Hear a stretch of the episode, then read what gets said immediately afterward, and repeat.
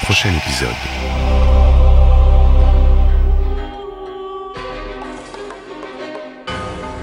Bonjour à tous, aujourd'hui dans le prochain épisode, je vous parle d'œuvres d'art dans les séries télévisées.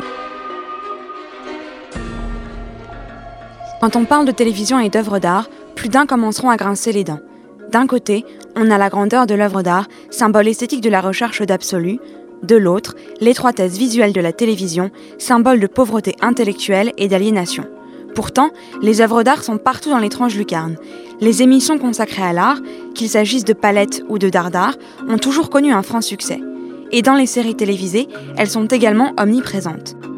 À mesure que les séries télévisées constituent un phénomène de société, en France comme à l'étranger, on se demande de plus en plus si les séries, ambitieuses et sophistiquées, sont des œuvres d'art, au même titre que le roman, le cinéma ou la bande dessinée. Comme tous les sujets propres à la vie quotidienne, l'univers artistique est un thème récurrent dans les séries, souvent traité avec sarcasme. Can I come up to her loft, check out her paintings? I don't get art. There's nothing to get. No, it always has to be explained to me, and then I have to have someone explain the explanation. She does a lot of abstract stuff. In fact, she's Dans Seinfeld, right. George Costanza déclare à quel point l'art est pour lui incompréhensible. Non seulement il ne le comprend pas, mais on doit le lui expliquer, puis lui expliquer l'explication, c'est ridicule. On retrouve cette même dérision et la fameuse hantise du foutage de gueule associée à l'art contemporain dans les personnages d'artistes foireux comme Lily dans How I Met Your Mother. De même dans Mad Men, les employés de Sterling Cooper sont mi-figue mi-raisin face à un Rothko. Maybe Faut-il s'en moquer, chercher à le comprendre, ou au contraire, comme le suggère Kenny Cosgrove, en faire l'expérience, éprouver l'œuvre tout simplement?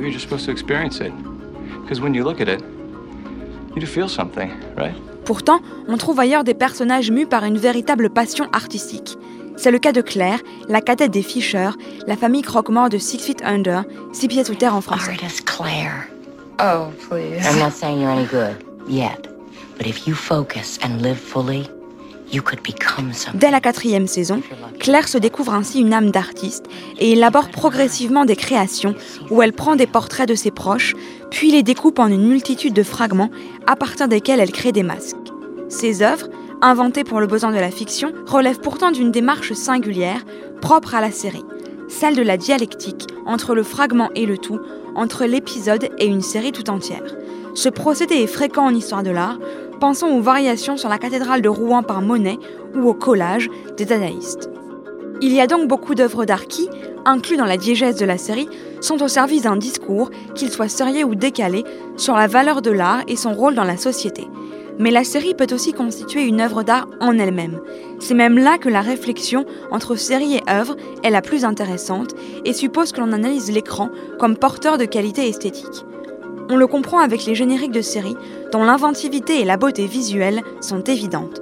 Pensons aux magnifiques exemples que sont les génériques de Carnival, de Medium, dont vous avez entendu la musique en début d'émission, ou encore de True Blood. When you came in, the air went out. C'était le prochain épisode avec Fleur Dissulo. Merci à tous. Vous pourrez retrouver le podcast sur www.radiocampusparis.org. I don't know who you think you are, but before the night is through. Le prochain épisode.